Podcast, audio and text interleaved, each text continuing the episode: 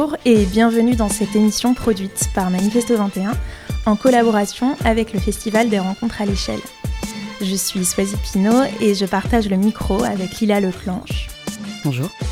Nous enregistrons ce podcast à Marseille dans les studios de Radio Grenouille que l'on remercie chaleureusement avec Gilali à la réalisation. Autour de la table aujourd'hui sont réunis les autoristes de trois pièces du Festival des rencontres à l'échelle, qui s'est tenu à Marseille du 8 au 18 juin 2022. Pendant dix jours, cette 17e édition a eu à cœur de mettre en avant des projets scéniques multiples, originaires du pourtour méditerranéen et du continent africain. En tout, plus d'une vingtaine de spectacles proposant autant d'alternatives au discours dominant. Des pièces et des performances qui racontent parfois très intimement d'où l'on vient et donnent la parole à celles qu'on n'a pas ou trop peu l'habitude d'entendre. Les trois autoristes que nous recevons abordent tous ces questions de transmission, d'archives, de mémoire, mais aussi de tradition. Et ce sont ces thématiques que nous souhaitons explorer avec elles.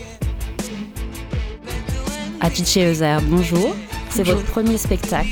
Vous êtes comédienne et avez décidé de nous présenter une pièce intime montée à quatre mains. Vous partagez la scène avec votre père, Yavuz Euser. Il vient d'Anatolie centrale et il est venu en France il y a plus de 30 ans il est ferronnier, mais surtout, il est musicien.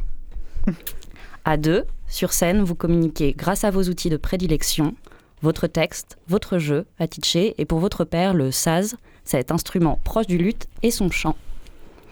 Randa Mirza, bonjour. Bonjour. Vous êtes artiste, photographe libanaise. Vous faites partie de différents projets en solo et en duo.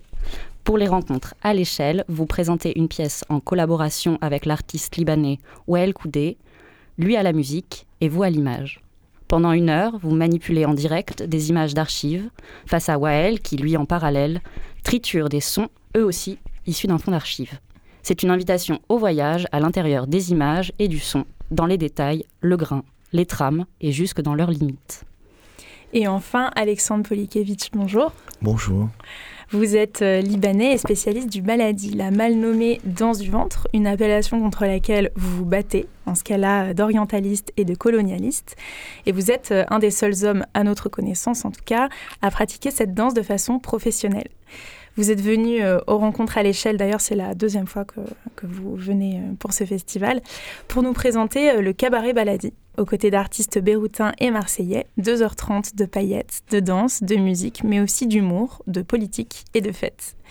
Alors à on précise que vous ne serez là que pendant la première moitié de notre émission. Euh, donc on vous propose de commencer par écouter tout de suite une lecture d'un extrait euh, de votre pièce.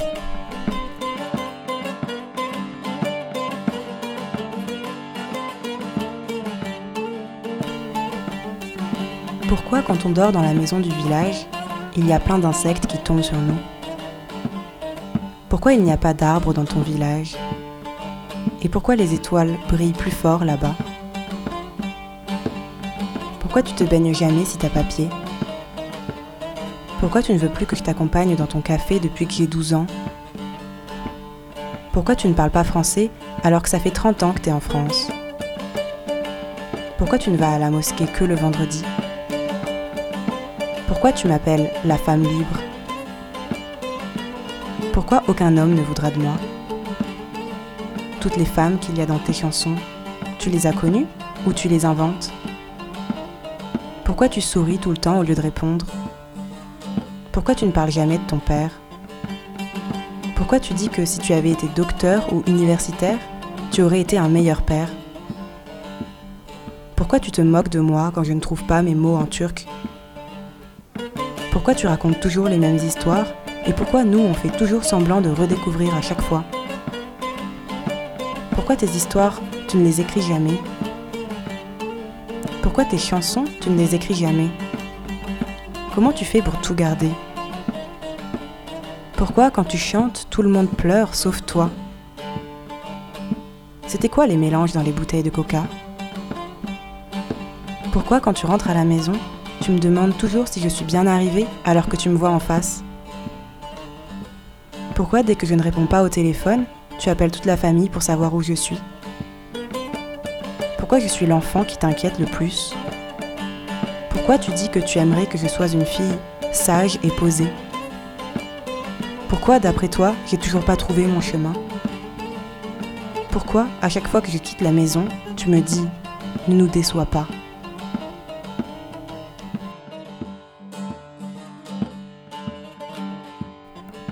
Merci à Sarah Dieppe d'avoir prêté sa voix à la lecture. Atiché, vous l'avez pensé lors de la fabrication du spectacle. Depuis, il a été changé, il a été coupé, défracté, annulé et modifié, et certaines interrogations ont peut-être même disparu. Ce spectacle, vous le jouez avec et autour de votre père. Était-ce pour vous un moyen d'obtenir des réponses et d'activer la parole? Déjà, c'est émouvant d'entendre euh, les questions que j'avais écrites il y a trois ans et qui étaient le, les, enfin, c'était les prémices euh, de, c'était le premier texte que j'ai écrit. Euh, c'était une liste de questions au père. ce père qui avec qui pendant longtemps, euh, en tout cas la période d'adolescence, euh, je parlais pas. Et il y avait la barrière de la langue. Euh, et j'avais envie de faire un spectacle pour parler avec lui, pour dialoguer, mais sans, sans que ça soit quelque chose de. pas une confrontation, pas pas de, de, colère, pas de, mais un hommage vraiment euh, de faire quelque chose ensemble à deux pour pouvoir parler la même langue, la langue du spectacle, pour pouvoir dialoguer. Et c'était quoi la question? Si ça vous a permis d'obtenir des réponses à certaines de vos questions Je ne sais pas si ça a permis d'obtenir des réponses, mais en tout cas, je les ai embrassées les questions. Je les ai ouvertes. Euh, je les ai posées euh, sur le plateau, je les ai euh, posées, mais je crois que les questions, on les a tout le temps, on les a tout le temps, et j'ai pas forcément. C'est bizarre, c'est comme si la réponse, je la savais, je connais déjà la réponse. C'est un sacrifice énorme d'avoir quitté son pays pour donner un avenir à ses enfants, devenir un, un, avenir meilleur en fait à ses enfants, d'avoir quitté son statut de chanteur musicien dans le village pour venir travailler ici avec ses mains. Et les questions, j'en ai toujours, mais je suis bien avec. Peut-être que euh, au-delà de d'obtenir des réponses, vraiment, c'était un moyen de d'ouvrir une discussion? Oui, voilà. Ouais, c'était plutôt un moyen de d'ouvrir une discussion, d'ouvrir une, une, porte euh, et de le regarder. Très bien. Et quand vous parlez euh, d'hommage, comment et pourquoi vous, vous lui rendez hommage dans ce spectacle? Hum, C'est mon premier spectacle, euh, je suis comédienne, chanteuse, et c'est mon premier spectacle et j'avais envie de revenir j'avais envie de revenir à, la source même, en fait, euh, là où j'ai vu pour la première fois la beauté, la poésie, les mhm. histoires, et c'était dans ces cercles où mon père avait l'habitude de chanter, de raconter des histoires euh, avec les, Turcs. Et enfant, je regardais ça avec vraiment des yeux euh, pleins de mystère, en fait. et c'est comme si je voulais, avant de, de, passer, de faire mon théâtre, en fait, qui est aussi hérité de ça. Enfin, c'est comme si je voulais euh, donner d'abord euh, la pierre euh, à mon père et ensuite partir mon chemin. Et c'était très important. Je pense j'aurais pas pu. J'étais obligée. Enfin, vraiment, c'était un devoir. Je pouvais pas faire autrement. J'étais obligée. ça. Très bien. Vous vous décrivez comme obsédé par la perte. Pourquoi? Par la perte, euh, parce que je sais que moi, la langue, par exemple, euh, ça m'obsède. Je sais que moi, mes enfants, si j'en ai, ils parleront pas ma langue, la langue de mon père, euh, qui n'est déjà plus ma langue, qui, est, qui, est en train de devenir, qui, qui, devient de moins en moins ma langue parce que je la, je la, elle est fracassée il y a une mélancolie dans ça. On m'a, j'ai hérité d'un quelque chose avec mon père, avec tous ces chants qui parlent toujours du départ, qui parlent toujours du sacrifice, qui parlent toujours de l'enfance perdue, des steppes perdues, du, de la de cette chambre du village perdue qu'on ne verra plus jamais, de son père qui ne verra plus jamais, de sa mère qui ne verra plus jamais, de cette joie d'être dans la mélancolie, de, de, de, cette joie profonde à être triste. Et hum, moi, je, comment dire, c'est, ça va partir avec moi. Enfin, j'ai l'impression que je suis la dernière à pouvoir le dire après lui. Et donc ça, ça m'obsède assez de, D'où le fait de faire un spectacle. Et en même temps, je fais un spectacle, euh, c'est du théâtre, donc c'est éphémère, ça reste dans la mémoire des gens. J'aurais pu faire un documentaire ou un, ou je sais pas, quelque chose de, qui reste plus dans le dur, mais je trouvais ça intéressant, même dans la manière dont moi je l'archive, où c'est bancal. Et ça restera bancal. Et c'est ça qui est beau, c'est cette transformation-là qui est belle. Et surtout, ça reste vivant. Et c'est vivant. Et c'est une rencontre avant tout c'est une rencontre avec ce père-là, ces pères que l'on voit, euh, que moi j'ai vu longtemps, que j'accompagnais euh, enfant au café, dans ce café avec la fumée, avec que des hommes. Oui, puis après qui sont venus là pour surtout travailler toute cette génération de, de migration économique. Euh, voilà, des fois on me dit oui, ton père il est venu en France. on a envie de dire comme, enfin, j'entends, je sens dans, les yeux des gens de certains qui disent ouais, il était réfugié. Euh, j'ai l'impression que c'est plus noble de, de, venir, en France quand on est réfugié, quand on a quitté, quand on est pour ses idées ou pour un statut, si on est artiste et tout. Et non, lui, il est venu pour travailler, pour euh, se fondre dans les usines pour construire euh, le monde d'ici, la France. Et euh, j'avais envie de, de, voilà, de, de rendre hommage à ça, à lui, à ces pères-là. Merci. Euh, Randa Mirza, vous, votre pièce, elle évoque la perte également, mais peut-être plutôt une perte de mémoire et l'oubli d'une histoire? Oui, d'ailleurs, euh, je m'identifie énormément au discours de Khadija, mais à elle et à son père en même temps, parce que euh, mon père n'est pas émigré, mais, euh, mais il ressemble beaucoup à ton père. Hmm. Et moi, je ressemble beaucoup à ton père aussi. parce que c'est moi qui, qui, suis venu, c'est moi qui n'ai rien sacrifié, hmm. j'ai sacrifié tout en même temps, mais j'ai pas sacrifié pour mes enfants, j'ai fait un choix. Et donc voilà, c'est partir, c'est vraiment poser la question de la perte, mais mm. de, de, de, quitter quelque chose, quelque chose qui, qui sera toujours là sans nous et euh, auquel on peut on continue à participer aussi en même temps. Parce qu'aujourd'hui, c'est on, le 22e siècle, euh, on est toujours ici et ailleurs tout le temps. Euh, donc pour revenir à cette histoire de perte dans, la performance, nous, on travaille vraiment avec OL Codé, avec euh, l'image et le son. Donc euh, on sort aussi beaucoup du contexte et on approche, l'image d'un point de vue symbolique et émotionnel. Donc notre spectacle Strange Land, donc il se situe entre la Palestine, la Syrie. Mm. Euh, le désert, euh, c'est pas trop, entre les années 20, les années 30. C'est des contours très flous, comme les contours de la région d'où on vient, qui ne sont pas déterminés, qui ne sont pas définis et qui ont été plus tard euh, construites et bien dessinées par les, par les, par les colonisateurs. Voilà. Oui, on pourrait penser que dans votre spectacle, c'est presque l'abstraction qui définit euh, la perte. En tout cas, moi, c'est comme ça que j'ai pu un, peu le voir. Parce qu'il y a une vraie perte de repères euh, bah, dans la musique, comme dans l'image. On ne sait pas, enfin voilà, c'est flou, on ne sait pas exactement euh, où on est, ça devient très abstrait. en tout cas, la confusion que cette pièce, elle peut créer chez les spectateurs et les, spectatrices, comme il y a peu de mise en contexte, elle nous met face au fait qu'on ne connaît pas, ou trop peu en tout cas, l'histoire euh, qu'on a euh, sous les yeux. On a oublié les visages, on ne sait pas qui c'est, on ne sait pas ce qui s'est passé, on ne sait pas exactement où on est. du coup, est-ce que c'est aussi une invitation à aller chercher, à creuser, à mieux comprendre?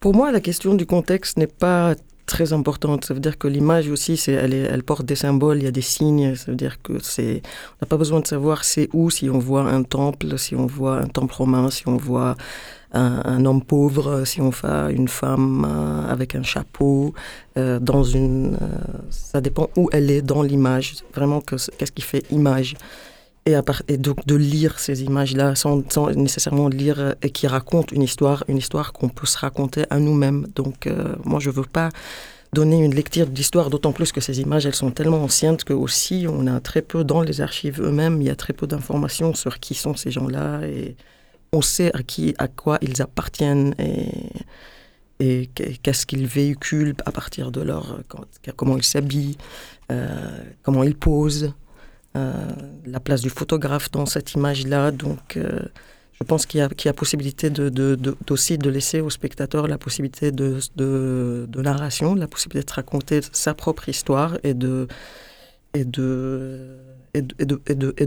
rentrer dans l'image. Mm. Alors on précise que dans Strangeland, euh, vous travaillez avec des images euh, et des musiques d'archives qui sont issues de deux centres euh, libanais, le Fonds d'archives et de recherche pour la musique arabe et Arab Image Foundation. Vous manipulez du coup vous les images en live et notamment au début de la pièce, vous utilisez un processus de révélation photographique, c'est ça? Oui, je développe des images sur scène. C'est vraiment le euh, comme une chambre, dans une chambre noire avec une lumière rouge. donc euh, les photos sont déjà exposées au préalable et puis je les, je les mets dans un révélateur et elles vont se révéler devant, devant le public. Oui, c'est assez fort du coup comme euh, acte, le fait de révéler comme ça l'image. Mais exactement, ça parle du souvenir, de, de, de l'histoire, de la perte et de l'apparition de, de, ce contour, de ce, de ce, de ce flou autour de, de nos histoires et, de, et, et, des, et, des, limites géographiques et historiques qui nous entourent. La question de l'archive dans le monde arabe est assez complexe. Elle, euh, il y a par exemple les deux, les deux fondations dont vous avez cité mmh. sont des fondations privées. Où, mais elles sont pas, c'est pas des fonds publics, c'est pas des fonds nationaux, et donc c'est toujours euh, la question de l'archivage mmh. arrive toujours par des par des initiatives des initiatives euh, individuelles, associatives, euh, pour essayer de garder, de relire euh, et, de, et de, de, mettre à proximité des, les, archives. Très bien. Et ces images que vous avez sélectionnées depuis les archives, vous les avez choisies comment? Donc, moi, je suis partie plusieurs fois à la Fondation Arabe pour l'image. J'ai j'ai regardé dans leur fond d'archives qu'est-ce qu'ils ont, qu'est-ce qui se passe. J'étais en train de chercher, j'ai commencé à être très intrigué par, j'étais intrigué par la question de la modernité, de comment, euh, parce qu'avec la photographie et les premiers enregistrements sonores aussi, c'est vraiment ça qui se pose, la question de la modernité, donc l'Occident qui rencontre l'Orient et qui veut l'enregistrer pour le ramener, euh, pour le montrer aux autres qui ne sont pas venus et pour, pour montrer qu'on a été là-bas dans toute la question de, de, de l'enregistrement qui a elle-même modifié le rapport des gens à, à, à, à ces médiums-là. Comme par exemple dans la musique, euh, les gens faisaient jouer une heure et demie, deux heures, ça, ça n'existait pas, des petits enregistrements de trois minutes, mm. et donc ils ont commencé vraiment à, à s'adapter aux techniques d'enregistrement. Et donc, c'est là, c'est les, premières rencontres, pour moi, c'est la première rencontre avec la modernité et de comment on s'adapte et est-ce qu'on la fait sienne ou est-ce est qu'elle est, est-ce que vraiment la modernité est, est, est, quelque chose d'importé ou, c'est quelque chose auquel on accède? Et donc, dans ces images-là, il y avait toujours, c'était très curieux parce que tu avais, toujours, j'étais intriguée par ces contrastes-là entre, entre, pour moi, c'était un peu surréaliste par exemple, tu avais un chapeau de paille avec une femme, euh, avec une charrette en bois, tu as, l'impression d'être en Europe, mais au fond, tu as, la, citadelle d'Alep euh, avec une ville euh, orientale, du coup, qui, qui s'étend. Donc il y avait ces, ces, sortes de, d'anachronismes aussi qui, qui m'intéressaient dans, dans, dans, la sélection que j'ai faite. Très bien.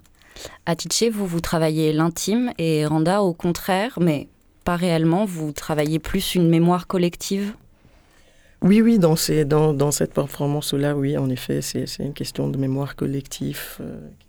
Euh, il y a un autre point commun euh, bah, entre vos trois pièces, c'est la place essentielle qui occupe la musique. Et notamment, Atiche et Alexandre, vous nous proposez un cabaret. Alors Alexandre, est-ce que vous pouvez nous expliquer pourquoi vous avez choisi cette forme du cabaret? Bah, Plus que la musique, il y a la perte aussi qui est euh, en commun avec mmh. euh, Et parce que c'est un patrimoine qui se perd. Euh, les danseuses dans le monde arabe deviennent de mmh. moins en moins présentes. En tout cas, les locales sont moins en moins présentes. Et il y a une présence occidentale qui fantasme un peu la, le métier de danseuse et qui n'ont aucune idée de la condition de la femme arabe égyptienne notamment par rapport à cette pratique. Donc du coup, il y a même aussi la technologie a fait que on perd euh, les, orchestres derrière la danseuse. Donc du coup, il y a euh, un DJ, elle monte sur le bar. Maintenant, c'est ça la, ce qui se passe en ce moment. Et donc c'est cette pratique au fait qui est plus ou moins androgyne. Elle restera à jamais. Il y a pas, elle va pas se, elle va partir nulle part. Mais il y a cette perte qui est très très claire aussi. D'où ce choix de faire un cabaret dans le sens où quand tous les cabarets se ferment pour ouvrir autre chose, et c'est des manières indirectes de euh, d'éliminer les lieux de pratique euh, d'une société qui, qui devient de plus en plus religieuse, où la religion prend de plus en plus de place, où le corps de la femme fait très peur, ou surtout l'émancipation du corps de la femme, ou la liberté. Parce que le corps de la femme a toujours été très libre dans le monde arabe. Et arrive une religion euh, quand je dis religion, c'est pas l'islam. Il y a même le, christianisme, euh, euh, avec cette notion de chrétien d'Orient si chère en France. Aussi, il y a des tabous en, termes de, de, corps. Donc, du coup, on élimine et on, on, élimine les lieux de pratique, on élimine la, la, façon traditionnelle dans laquelle se présentait ce genre. Tous les gens allaient voir une danseuse avec son orchestre pour un show. Maintenant, non, on a besoin de 10 minutes, 5 minutes, c'est plus pratique, un DJ. Mais... Donc c'est cette perte-là qui m'a poussé à aller vers le cabaret et la musique, parce que c'est très différent d'entendre ou de voir et entendre des musiciens devant nous, parce que la, musique, c'est un mouvement aussi, c'est une vibration qui traverse l'espace, qui nous touche, et c'est certainement une autre façon de vivre la musique euh, que, que si elle n'était pas enregistrée. Effectivement, oui. Euh, alors à Tichy, vous avez eu euh, la chance de voir la pièce d'Alexandre. Et donc vous aussi, vous proposez un cabaret. J'aimerais bien savoir quelles sont un peu pour vous les, soit les similitudes ou bien les différences entre vos deux cabarets, parce que vos deux spectacles ne se ressemblent pas. alors moi, c'est un cabaret intime, c'est un cabaret comme dans la steppe de, mon père, c'est-à-dire cabaret dans son sens à lui. Dans son sens à lui, c'est le Kamarat, c'est le lieu où l'on boit et chante. C'est cette chambre. Dans chaque village, il y a une chambre qui est vide, qui est pour le voyageur, pour le entre guillemets le touriste qui pourrait venir dans ton village et qui n'a pas d'endroit euh, où dormir. Et dans cette chambre-là, quand il n'y a pas de voyageurs, c'est le lieu où l'on se retrouve, où l'on boit et chante et où on raconte des histoires. Et euh, je crois que le, lien avec le spectacle d'Alexander, c'est surtout le, rapport au public, cette chose euh, très euh, directe, assez. et le rapport à la fois, enfin, c'est total. C'est comment dire, à la fois on boit, nous on boit du thé qui est de plus en plus fort, ensuite on passe au raki, à l'alcool, et tout ça dans un, dans un rituel très codé précis. D'abord les chants euh, tristes, ensuite euh, on finit toujours par la joie et ensuite on revient à la mélancolie. Il y a. C'est. Et c'est l'idée. Il y a un, leader, euh, un leader, c'est le conteur qui, qui, acte les. As parlé, tu parlais d'actes hier aussi. Il y avait des, des parties très. Effectivement, oui. Et c'est ça, c'est très ouais, ritualisé. Pendant longtemps, moi, je croyais qu'il n'y avait pas de théâtre ou de ou d'art dans ma famille parce que je suis la première à, être euh, artiste euh, et je me rends compte qu'en fait c'est là là c'est le plus beau et le plus juste et le plus authentique c'est là, enfin, parce que c'est un temps euh, où voilà, chacun peut prendre aussi la parole, euh, dire un poème. Ils connaissent tous des, des chants, euh, je ne sais pas combien de chants par cœur, des poèmes par cœur, des histoires qui se racontent toujours, et en plus on les raconte toujours de la même, enfin un peu différemment. Et je crois que c'est le, le, le, sens la, fonction euh, première euh, de l'art et comme euh, chez lui, chez mon père, le saz, c'est, ça ritualise aussi des moments de vie, des naissances, des cérémonies de mariage. c'est, là où tout se joue, c'est des, des soignants. Et Alexandre, alors enfin, là on parlait de la perte, que vos trois pièces parlent de perte. je pense que vous aussi, avec le cabaret Baladi, vous nous parlez de mémoire et de transmission, notamment parce que vous avez à cœur de, continuer à faire vivre le, le Baladi. Vous permettez que... je vous coupe ouais, bien parce sûr. que mon cabaret ne parle pas de perte. Le point de départ est la perte. Pourquoi j'ai voulu le faire? Mais il parle de célébration, de joie, d'un excédent de vie et d'un rituel de, de, bonheur, plus qu'autre chose, d'une célébration collective, euh, de comment nous, on a grandi aussi, dans quelle énergie et dans quelle euh, vision d'un monde arabe euh, j'ai eu en grandissant que je voyais en train de perdre. Mais c'est quelque chose qui est toujours très, très, très ancré. Et d'ailleurs, euh, je ne sais pas si vous avez remarqué la, réaction des, de toute personne qui vient de cette région du monde, comment ils étaient. Mm. C'est quelque chose qui, qui transcende, c'est quelque chose qui nous fait sortir du corps et on se permet de se lever, on se permet de mm. danser, on se permet de crier, on se permet de hurler. Donc c'est plus un excédent de vie qu'une célébration de la perte ou de. je voulais juste. Euh, non, non, mais euh, à, juste, à juste titre. Euh, est-ce que vous avez la volonté aussi de, de créer des nouveaux imaginaires ou est-ce que vous êtes plus dans un quelque chose de traditionnel? Quand, quand moi je travaille la tradition, je respecte. Je, je ne. que j'ai une ma pratique. j'ai une pratique ou une approche contemporaine de cette danse traditionnelle, que là je casse tous les codes, que j'enlève la musique, que je, je, peux aller euh, et créer de nouveaux imaginaires. Mais quand je travaille le traditionnel, non, il y a des codes, c'est très précis, on peut pas... Et euh, l'orchestre suit le danseur ou la danseuse, c'est pas le contraire. C'est très codé en fait. Et c'est il y a une comme Atiche l'a fait remarquer que c'est des actes et c'est des sous-parties et c'est une entrée, c'est une introduction qu'on dit. D'ailleurs, c'est les Français qui ont dit mise en scène, mais qui est devenu magencé en égyptien. Donc du coup, il y a une façon comment on rentre, comment on sort, comment on s'arrête, comment on joue avec les rythmes. Dans le traditionnel, euh, l'imaginaire est là. C'est une euh, euh, conscience collective, c'est une culture qu'on partage euh, via le cinéma par rapport et la musique évidemment par, dans tout le pourtour méditerranéen dans le monde arabe.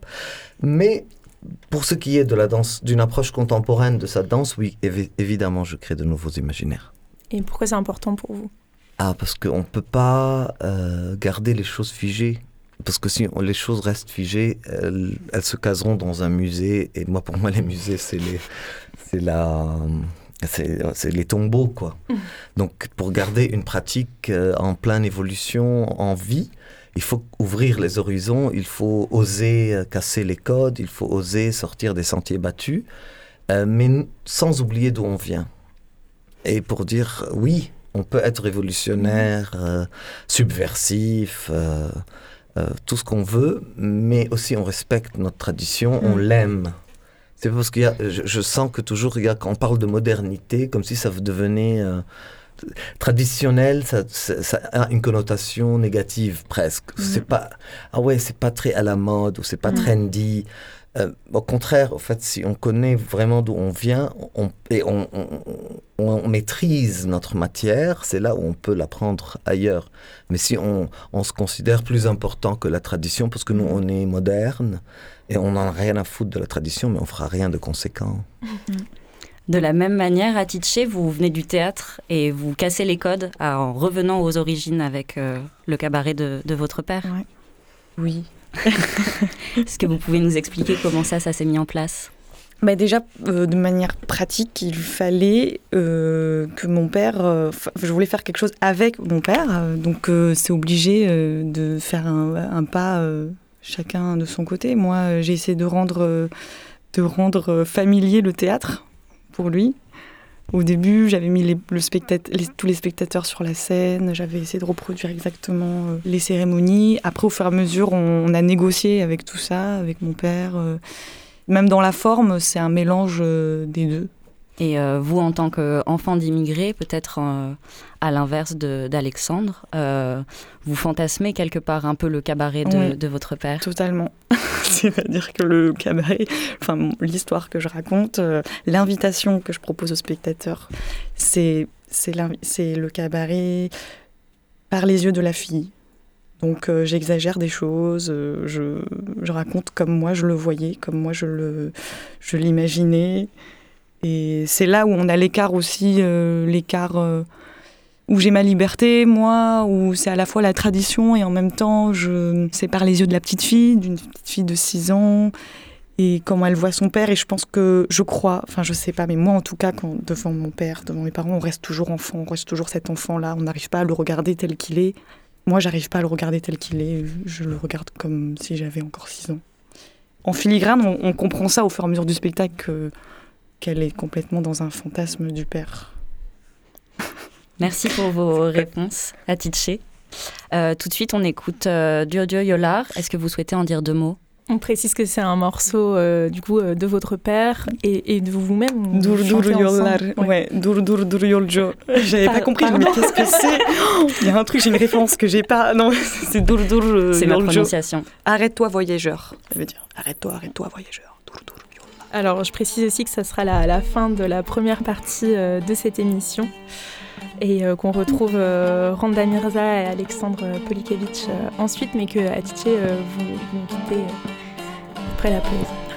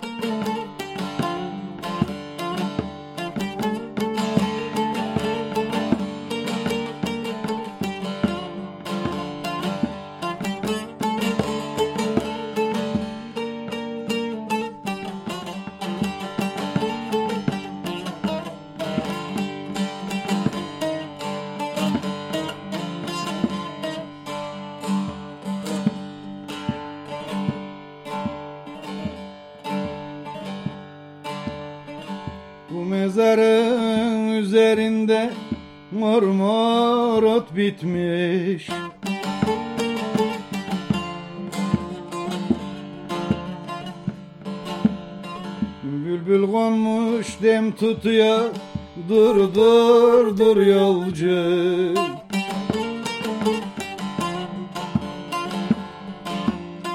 Bir zamanlar sarı teller çalardı. Şimdi rüzgarlar esiyor. Dur dur dur yolcu. Dur dur dur yolcu. Dur dur dur yolcu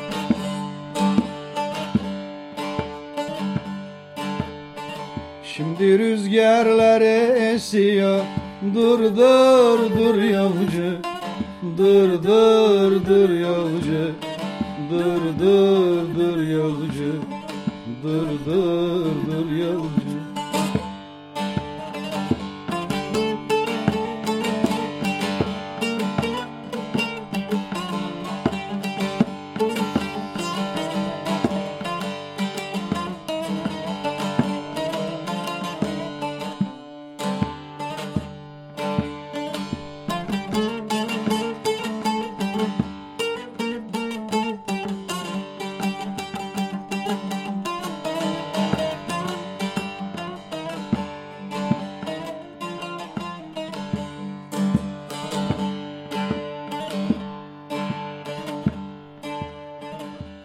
Bak taşına kara yosun bağlamış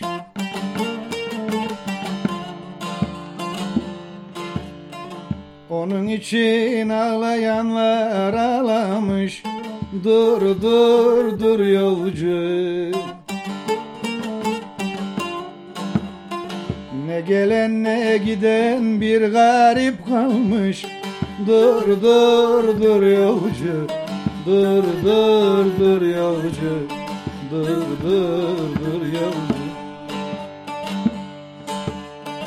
Ne gelen ne giden bir garip kalmış.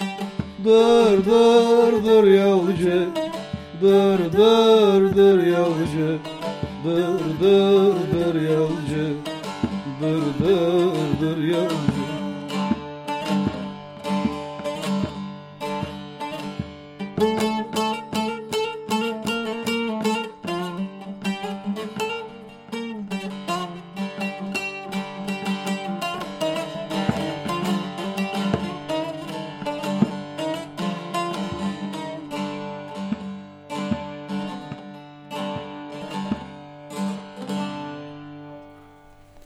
Randa Mirza et Alexandre Polikevich, vous venez tous les deux de la scène béroutine, qui plus est queer.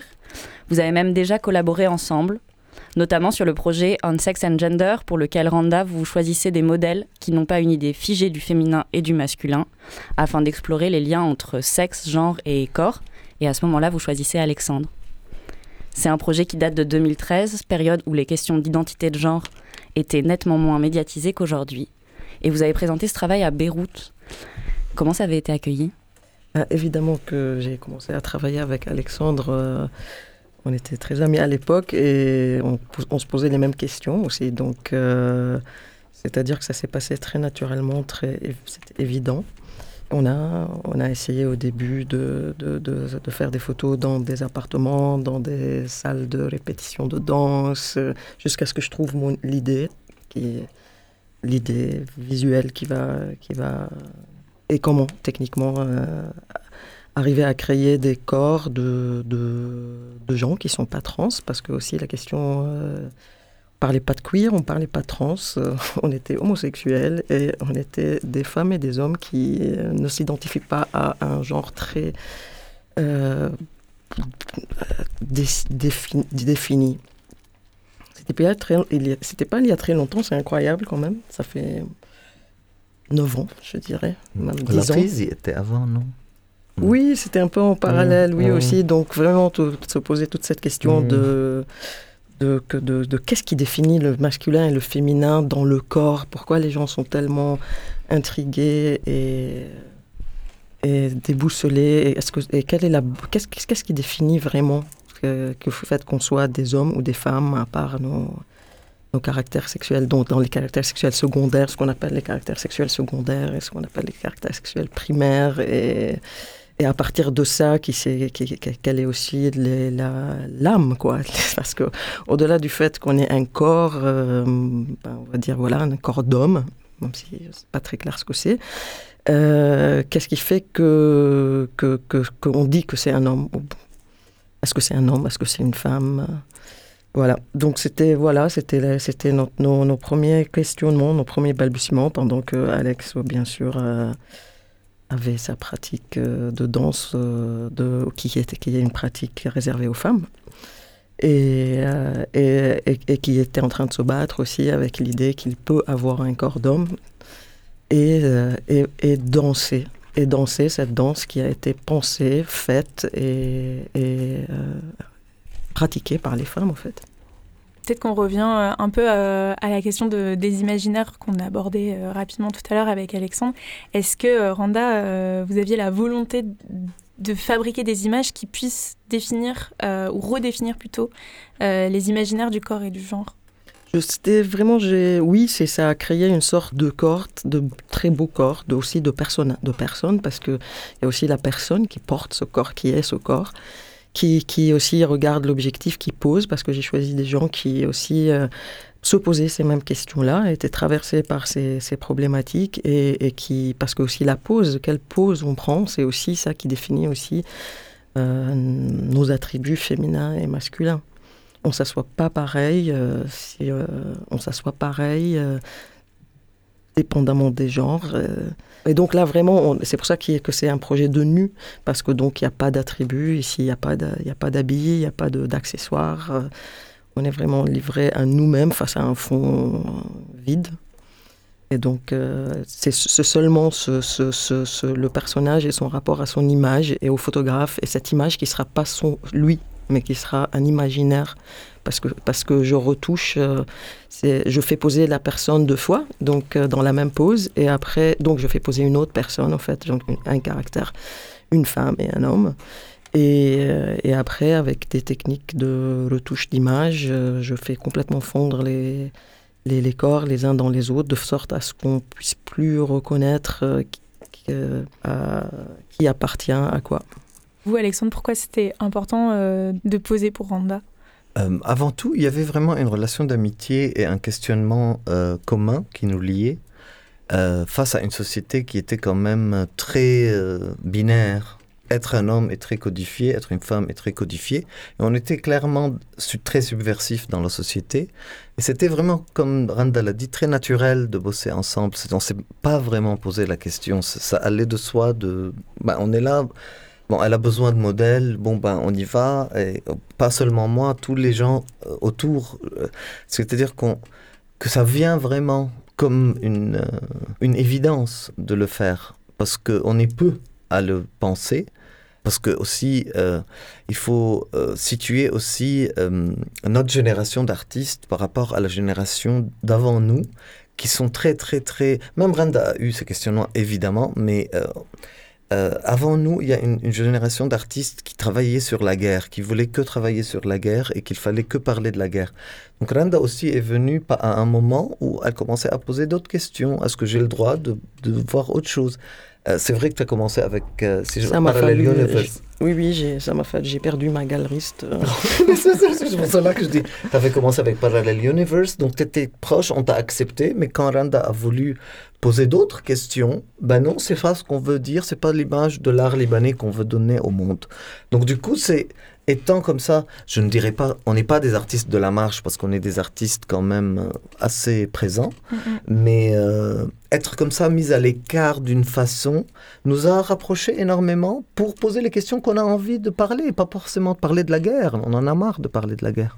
Lors de votre représentation, Alexandre, euh, du, cabaret Baladi, euh, vous évoquez la difficulté de vous identifier euh, en tant que jeune queer au Liban, par manque de modèles, justement.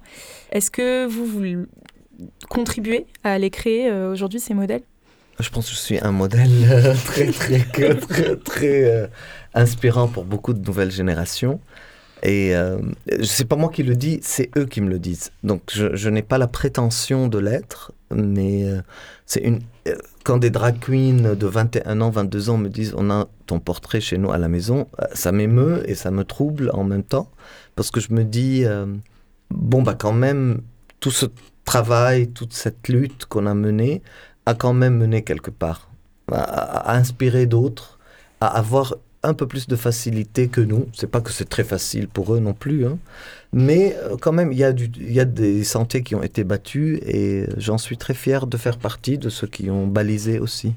Et Randa, vous, vous avez perdu votre galeriste quand vous avez commencé à travailler sur les questions d'identité de, de, genre? Oui, moi, moi en tant qu'artiste, je suis vraiment à cheval entre deux générations. Donc la génération d'artistes qui posaient la question du document, de l'archive, de l'histoire, de la guerre, de de, de, façon très, très euh, méticuleuse et, euh, de façon d'une certaine façon, si on va dire. Et donc, moi, j'étais à cheval. Donc, à un certain moment, en effet, ces questions aussi me traversaient parce que j'ai vécu euh, la guerre durant mon enfance, mais aussi à l'adolescence, j'ai commencé à, à ne plus correspondre à l'image qu'on avait de moi en tant que femme. Et donc, euh, pour moi, j'avais commencé à travailler sur la question de, de, la guerre, de, la mémoire, de la violence. Et donc, j'avais une galeriste à l'époque. Et, euh, on avait fait beaucoup d'expos ensemble, ça marchait très bien. Et puis, à un certain moment, je, lui montre une photo de, de Sex and Gender. C'était catastrophique. Il me dit, c'est laid. Ouais, c'était... Euh, c'est Juste, et donc, euh, donc j'ai décidé quand même de, de, continuer le projet. De, je dis, ok, c'est pas grave, t'es pas obligé de, de le montrer si ça te ressemble pas, si ça porte pas tes idées. Mais petit à petit, bien sûr, on a, on a, c'était plus possible qu'on travaille ensemble. Pour cette euh, pièce, Strangeland, vous avez euh, fait la, la, première au Liban, à Amana, en sortie de résidence avec Wael. Vous travaillez énormément en collaboration avec lui et avec d'autres aussi à travers le projet euh, Jeanne Moreau.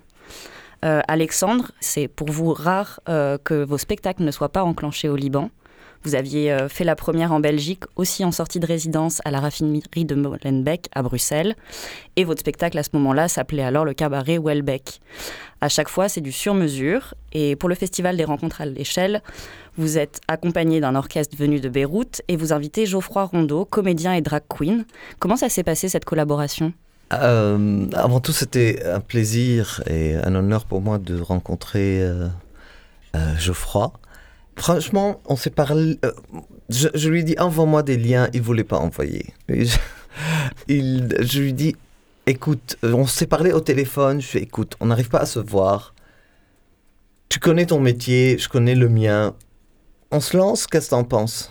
Je vais pas ni te dire qu'est-ce que tu as à faire, ni te dire ce que je pense que tu dois faire, je qui je suis pour te dire, mais rencontrons-nous pour t'expliquer un peu où j'ai besoin de toi, comment on va. Et au fait, euh, il a fait des propositions, on les a montées ensemble, on a écouté des chansons, je fais celle-ci, puis après tu passes à celle-là. En fait, on l'a montée ensemble c'était ça ce qui est beau. Euh, moi, j'ai la fâcheuse tendance à rester dans mon coin tout seul et à travailler tout seul, des solos tout le temps, tout le temps, tout le temps. Et j'ai envie de collaborer, j'ai envie de, rencontrer d'autres artistes. Donc, c'était un plaisir de collaborer avec euh, Geoffroy parce que ça nous a permis de, de penser, de réfléchir ensemble à, comment euh, faire fondre nos univers. Pourquoi, pourquoi la culture arabe ne se fondrait pas avec la culture queer euh, de drague euh, marseillaise ou parisienne Parce que si on parle de cabaret, la grande école de cabaret, c'est quand même Montmartre. Euh, il y a les cabarets berlinois et il y a les cabarets du Caire. Ça, c'est pour moi les trois grandes écoles. Mais pourquoi ça on ne peut pas se rapprocher? Donc c'est pour ça que j'avais une confiance. Je dis, bon, c'est ton milieu, moi je viens du cabaret, je vais t'expliquer comment nous on fait. Mais je pense que ça devrait aller, on y va, là on y va, et ça s'est fait très très naturellement. Très bien. Euh, moi, j'aimerais bien revenir euh, sur le prisme occidental qu'il y a eu et qu'il y a encore sur euh, le baladi. Alors, arrêtez-moi si je raconte n'importe quoi.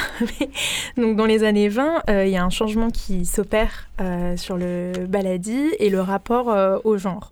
C'est à ce moment-là que les Occidentaux s'emparent de cette culture. les hommes le dansent moins, voire plus du tout. Et on commence à faire une distinction entre les danseurs hommes qui ne pourraient être qu'amateurs et les femmes qui continuent à, pouvoir, euh, enfin, qui serait autorisé à rester euh, professionnel euh, Non. les années 20 ont porté la danse. C'est le cinéma, c'est le cinéma égyptien, puis après il y a eu l'âge d'or du cinéma égyptien. Évidemment, on n'allait pas mettre des hommes en vedette en train de le danser, donc il y a eu cette évolution-là. Mais le, le, le, grand, grand, grand schisme, c'est dans les années 70. Quand il y a eu euh, c'est-à-dire que même pour les femmes, pas pour les hommes uniquement. Euh, je vais vous raconter une petite anecdote, mais, et je reviens à, bien avant, vous allez être surprise de ce que j'ai à vous raconter. Euh, les années 70, il y a eu un problème entre l'Égypte et l'Arabie saoudite.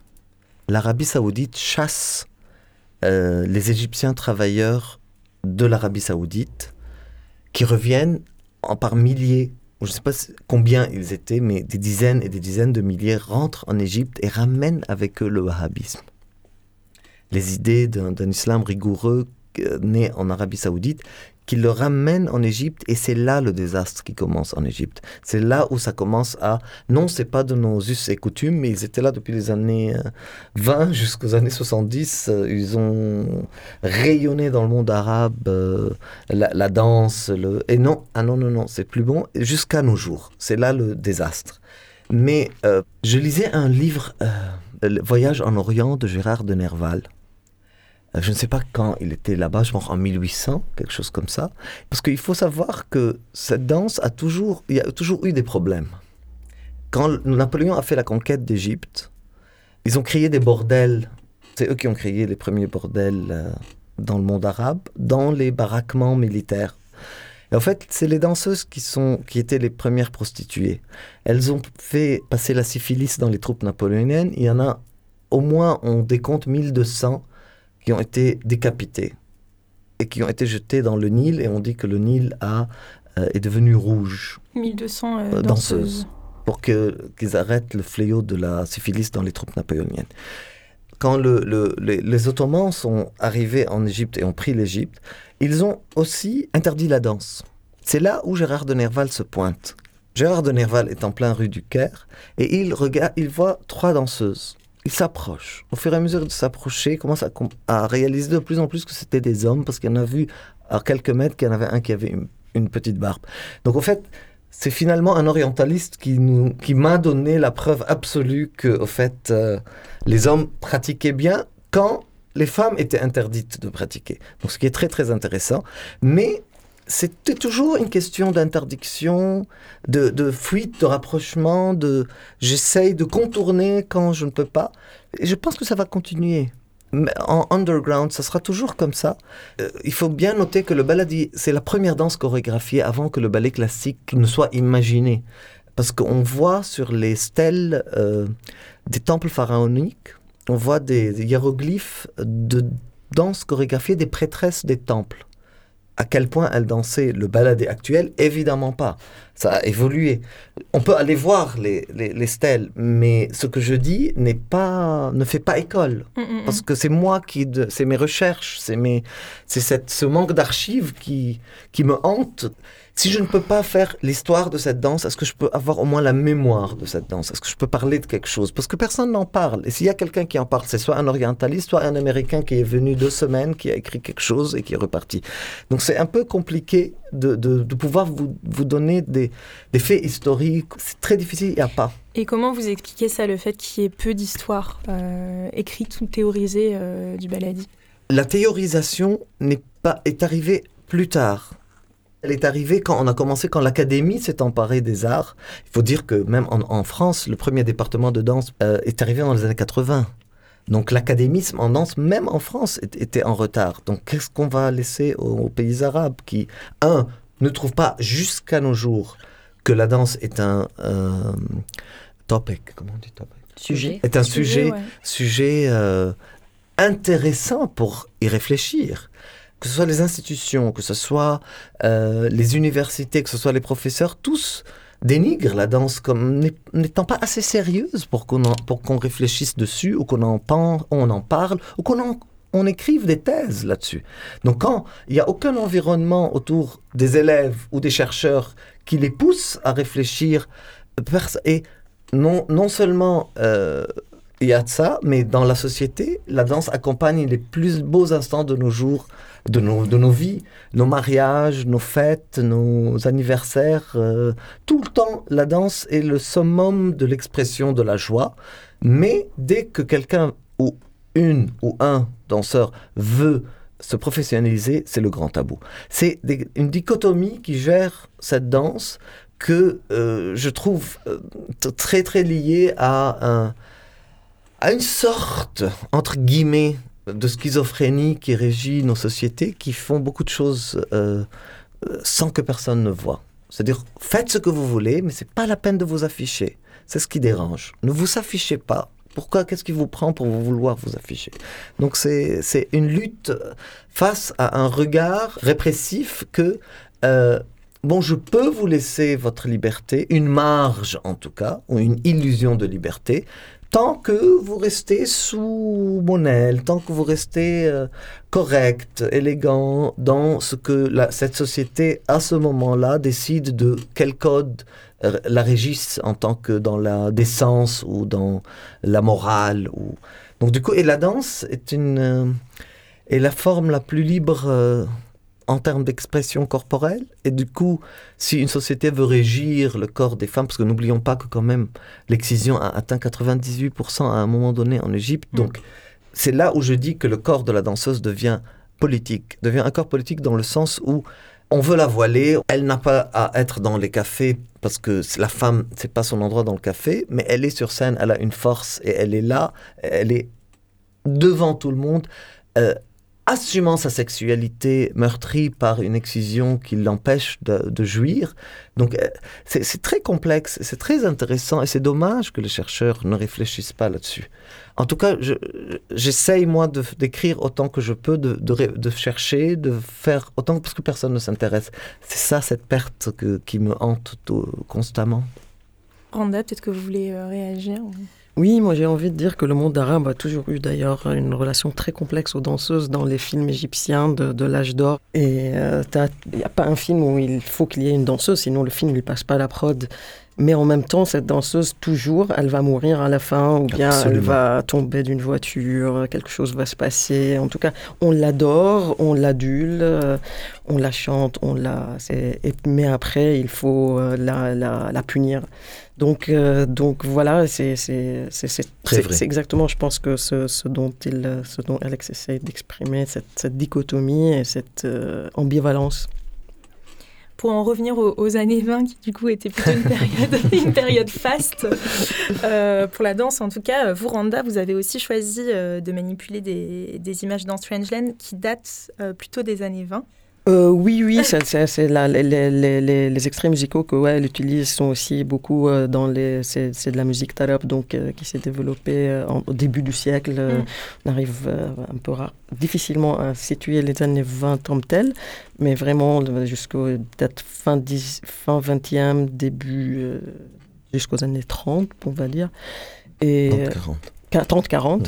Et donc pour Strangeland, oui, ça a été une époque, pour nous c'est la Narda, c'est l'époque de la Renaissance, c'est vraiment l'entrée de la modernité où, les, où il y avait encore d'espoir de, de, garder la tradition, parce que c'est ça qui traverse aussi énormément le monde arabe, euh, qui était très intrigué, qui avait envie d'épouser cette modernité et de la faire sienne tout en se posant la question de qu'est-ce qu'on garde, que, que nous, on a une tradition, cette tradition, elle est, c'est ce qui fait qu'on est qui on est, et que, mais en même temps, on a envie de, d'autres choses. On a envie d'avancer, on a envie de...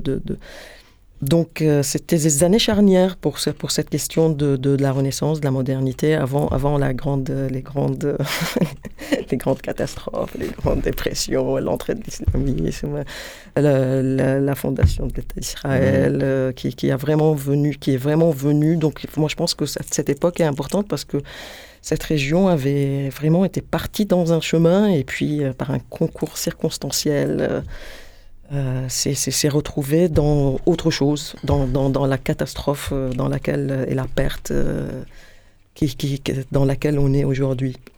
Est-ce que vous parlez aussi, en ayant sélectionné du coup ces, ces extraits et ces images, est-ce que vous parlez aussi d'orientalisme? Ah oui, mais à fond, c'est ça. Oui, j'avais parlé avant des images et j'ai pas parlé de j'ai pas cité le mot orientalisme, mais, euh, mais c'était, les orientalistes qui, qui, qui, sont venus, donc c'était des chercheurs et des artistes qui sont venus avec les, avec les militaires. Euh, euh, c'est pour ça aussi que c'est très problématique qu'ils s'étaient venus dans cette région et qu'il y avait une révélation. Souvent, c'était la lumière, ils ont été illuminés et, et, et ça les a beaucoup, beaucoup marqués. Et ils ont aussi laissé. Et donc, ils ont enregistré. Donc, c'est pour ça que aussi cette tradition continue. Donc, euh, donc euh, Alex qui dit de façon drôle, l'Américain qui vient pendant deux semaines écrire un livre, c'est une tradition qui continue à exister. Donc, les fautes, la photographie a été euh, a accompagné toutes les militaires, les missions militaires et religieuses aussi, parce que ça s'est aussi accompagné par l'entrée de la religion du christian, qui est revenu, un autre christianisme, parce que c'était parti de chez nous et puis il est revenu. Et, euh, donc, euh, voilà, c'est pour ça que j'étais vraiment intéressée, alors qu'on avait... Euh, je, m'étais intéressée à la période 40-70 exactement, dans, dans, un autre projet que je fais avec OL d'ailleurs qui s'appelle Love and Revenge. Donc c'était l'âge d'or, c'était c'était l'âge d'or du cinéma et de la musique euh, dans le monde arabe. C'était, c'était joyeux jusqu'à, jusqu'à l'entrée de l'islamisme wahhabite, euh, comme euh, Alex nous, l'a, nous, a fait une, histoire, une leçon. En continuant de parler d'histoire, le, le, tarab, est-ce que vous pouvez nous en dire un peu plus? Est-ce que c'est seulement un mouvement au niveau de la musique? Le, le, tarab, pour moi, en tout cas, c'est un état. C'est un état d'âme, c'est un état d'esprit, c'est un, un état qu'on atteint qu'on atteint et ça se prépare. Pas, on n'est pas dans un état d'otarab rapidement. C'est quelque chose qui se construit avec une musique lancinante, qui est cyclique, qui tourne. C'est presque soufi. C'est une certaine forme de transcendance du corps et on commence à être, euh, euh, comme ça je dirais, stone. Euh, dans le sens où on est, on part avec la musique et on est en transe, carrément en transe. C'est ça l'état du tarab. Merci beaucoup. Alexandre, vous allez continuer à faire voyager ce spectacle J'espère bien. Oui, j'espère aussi. Euh, chaque représentation a sa spécificité. Est-ce que si vous le jouez au Liban, vous avez déjà une idée de, de ce que vous allez rapporter en plus? Malheureusement, j'ai pas l'impression que je vais pouvoir le faire parce que euh, c'est juste la situation. Moi, c'est la première fois que je ne présente pas au Liban. Moi, j'ai dansé au Liban en plein euh, pandémie de Covid, avec 100 euros de prod. Donc, vraiment, ça n'a jamais été un problème pour moi. Mais en ce moment, euh, la, crise économique est telle. et malheureusement aussi, on n'a pas de théâtre, dans, dans, le sens où, quand on dit théâtre, pour vous, c'est autre chose pour nous. Pour nous, le théâtre, c'est des boutiques.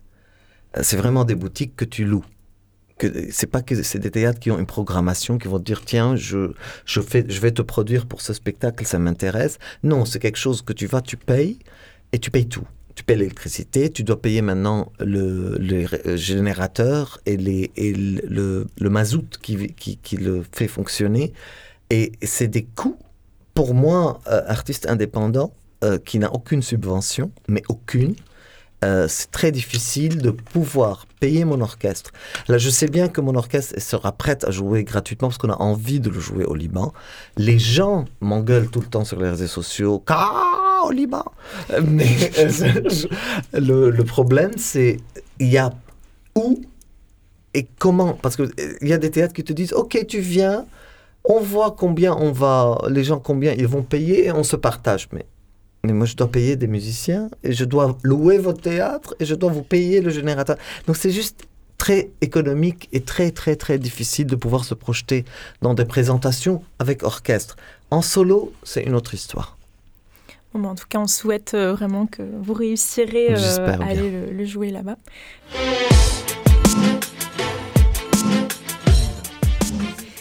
C'est déjà la fin de notre émission. Euh, merci euh, beaucoup euh, Randa Mirza et Alexandre Polikevich d'avoir partagé ce plateau avec nous. merci également à Tiché Ozer qui était présente au début du plateau en début d'émission.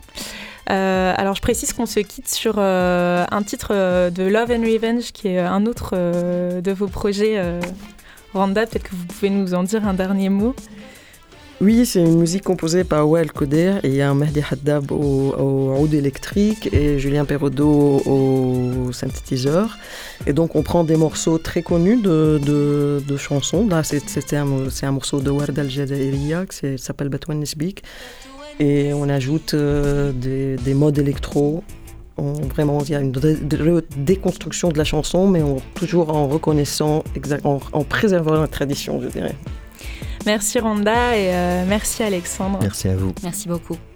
Merci aussi à Radio Grenouille et à Gilali pour la réalisation euh, de cette émission. Et merci évidemment au, au Festival des rencontres à l'échelle pour leur confiance.